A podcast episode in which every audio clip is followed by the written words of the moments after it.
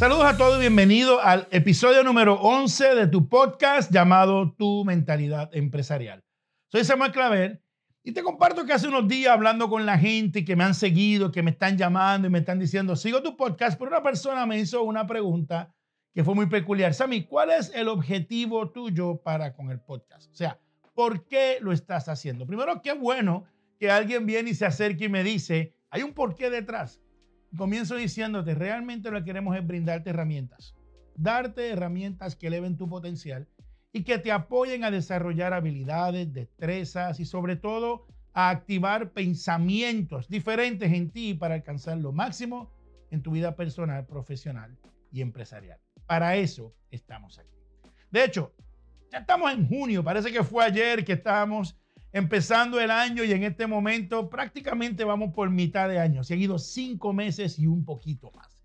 Y una de las características del verano es que muchos deportes aprovechan este momento de sol, de gente en la calle para, para, para maximizar lo que es el deporte, ¿no? Y hay campeonatos corriendo, hay, hay diferentes deportes aprovechando el momento de que la gente está disponible. Y en estos días, en el mes de junio, se está disputando el campeonato de la NBA, o sea, el, baloncesto profesional de Estados Unidos, está en su serie final.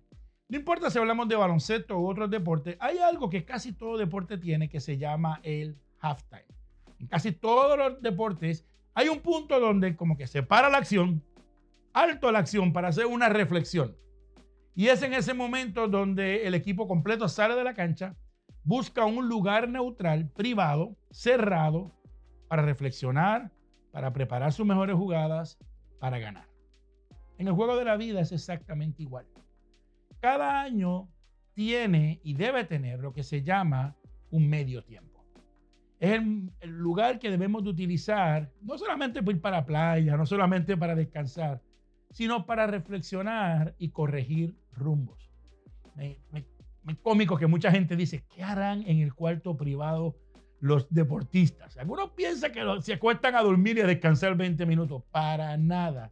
Se llama momento de reflexión. Y todo empresario serio dedica tiempo a pensar y a reflexionar. Ahora, ¿qué procesos se sigue para lograr una reflexión consciente? Una reflexión que lleve a pasos. Te voy a dar algunos pasos específicos de cómo manejar, cómo llevar, cómo tú puedes maximizar ese momento de reflexión que he llamado halftime. Número uno, deben mirar tus metas, tus objetivos y los sueños que fueron identificados como empresa o como individuo a principio de año. Alguna persona me dice, Sammy, no me puse meta. Pues perfecto, no importa, ponlas ahora, pero debes de mirar cómo yo debía arrancar el año. ¿Cómo debieron ser esas metas? Número uno, debieron ser por escrito. Así que Primero, escribe esos objetivos. Ojalá estén escritos y si no, siéntate ahora mismo y empieza correctamente. Y empieza a escribir tus objetivos de año. Mira, yo he estado con empresas pequeñas que tienen objetivos muy claros, muy definidos, con proyecciones hacia dónde vamos. Y he estado con empresas multimillonarias y hasta billonarias que no hay metas escritas y que van viendo a ver qué pasa. Así que no importa el tamaño, la, la clave está en que para comenzar tienes que saber hacia dónde vas. Así que número uno, escribes esos objetivos. Número dos, sepáralo por áreas. Puede ser en el área profesional, en el área personal, empresarial. Inclusive puede ser en tu área de salud, tu área financiera, tu área familiar, tu área espiritual. ¿Cuáles fueron esos objetivos de principio de año? Una de las claves de tu objetivo es detalles. O sea, mientras más específico seas, mejor. A veces por ejemplo, decimos financieramente, estar mejor financieramente. Eso puede cumplirse con 5 dólares más, ya está mejor. No, no. ¿Qué significa eso? Aumentar mi ingreso de esto a esto, aumentar mis ventas de esto a esto. Inclusive, ¿qué significa eso a nivel de ganancia? Yo tengo empresas que no pasan por estos procesos de reflexión y oye lo que voy a decir ahora, que es interesante. Ganan más, realmente venden más, pero ganan menos. ¿Y por qué? Porque no se pasó por el halftime para ver qué está ocurriendo. Así que número uno, repásalo y por escrito. Número dos, es importante que separes un tiempo y un lugar dedicado a la reflexión. Como dije anteriormente, cuando un equipo toma el medio tiempo, no lo hace allí mismo. no se quedan en el mismo lugar allí, no, no. Ellos por lo regular se van a un salón privado, sea en el baloncesto, en el soccer o en cualquier otro deporte, los jugadores van a ese lugar que esté apartado, que esté libre de distracciones, que sea privado entre ellos para poder completar ese momento reflexivo. Así que este mes, en este verano, en este halftime, tú también separa un lugar, separa un horario para tu reflexión de medio tiempo. De hecho, estás viendo mi oficina y los que nos siguen a través de los diferentes medios o diferentes cursos saben que en mi oficina hay diferentes lugares. Yo ahora mismo estoy sentado en lo que se llama mi silla de reflexión. Este lugar que estoy es donde normalmente, tradicionalmente, y no un halftime, lo hago muy frecuente, yo le llamo el thinking share. Es el lugar para reflexionar. Y es donde no hay distracciones, no hay detractores. Y alguien me dice, Sammy, ¿cuál es la diferencia? Las distracciones es todo aquello que te puede desenfocar. Los detractores son todos aquellos que te alejan de tus metas y objetivos. Y que solamente entre a ese salón el que aporta, el que añade, el que, el que te ayuda a enfocar. Yo no dejo que todo el mundo entre a este lugar.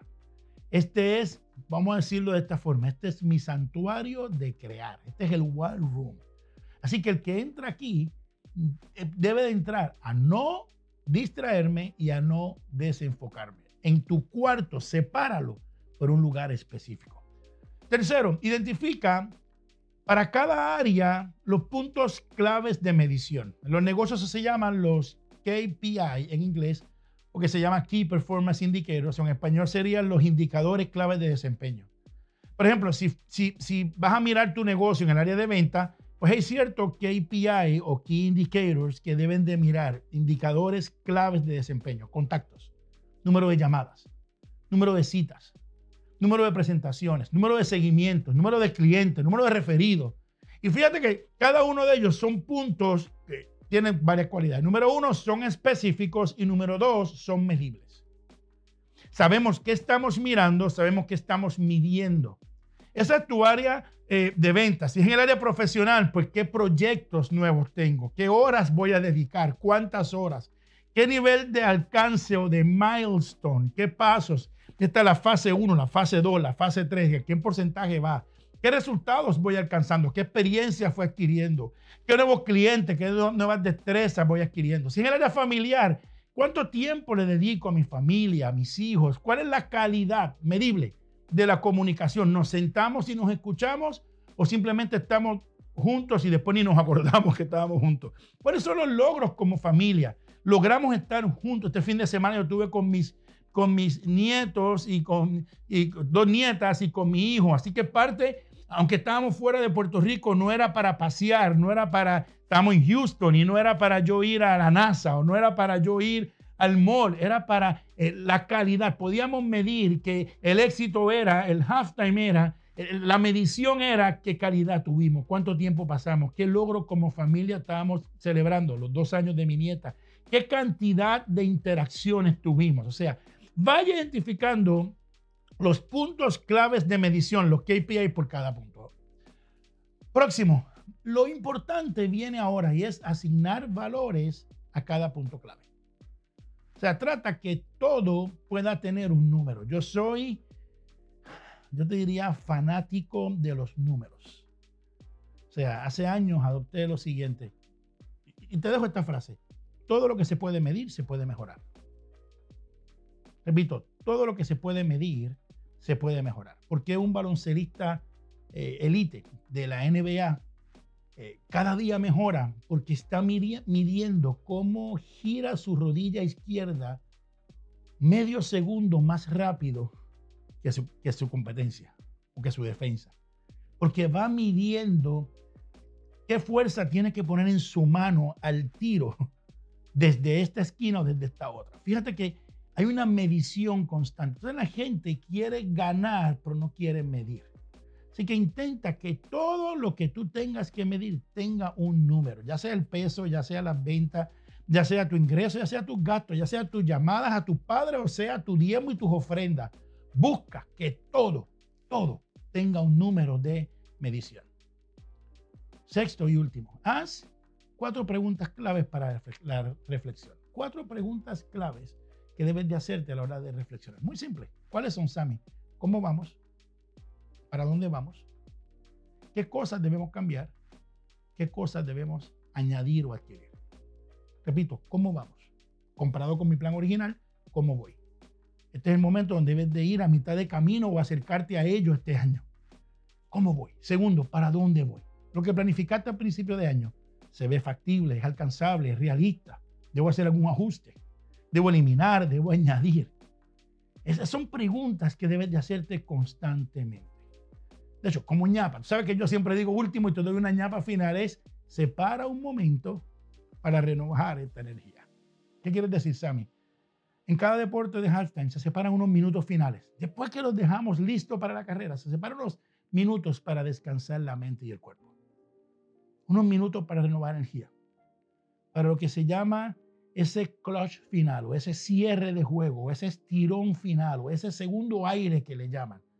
Tienes que estar listo. Y aprovecha estos momentos del verano para separar unos días para reenergizar tu mente, tu cuerpo, tu emoción para que vayas nuevo. Tengo unos días con tu familia, separa días para estar contigo mismo, busca momentos con tu mentor, busca momentos con tu Dios y que alguien te guíe. Mira, háblate directamente al espejo. Pule tu mente para el éxito. Haz como hacen los profesionales. Y así como en el básquetbol, el fútbol, el tenis casi todos los deportes, utiliza el halftime de este año para asegurar que entras a la segunda mitad de año con todo, a ir con todo y a ganar en grande. Comparte este mensaje con otras personas y te invitamos a desarrollar tu mentalidad empresarial. Y mantente al tanto de todo lo que hacemos para ti y por ti. ¿Cómo lo haces? Activa la campanita y sobre todo aplicando lo aquí expuesto. Es hora de ganar, es hora de emprender. Es hora de saber y decidir que este año es tu año de cambio, de logro y que estás a tiempo porque estamos en puro halftime. Se despide de ti tu amigo Samuel Clavel tu mentor y amigo empresarial. Y simplemente te digo hasta la próxima semana que tenemos mucho más para ti.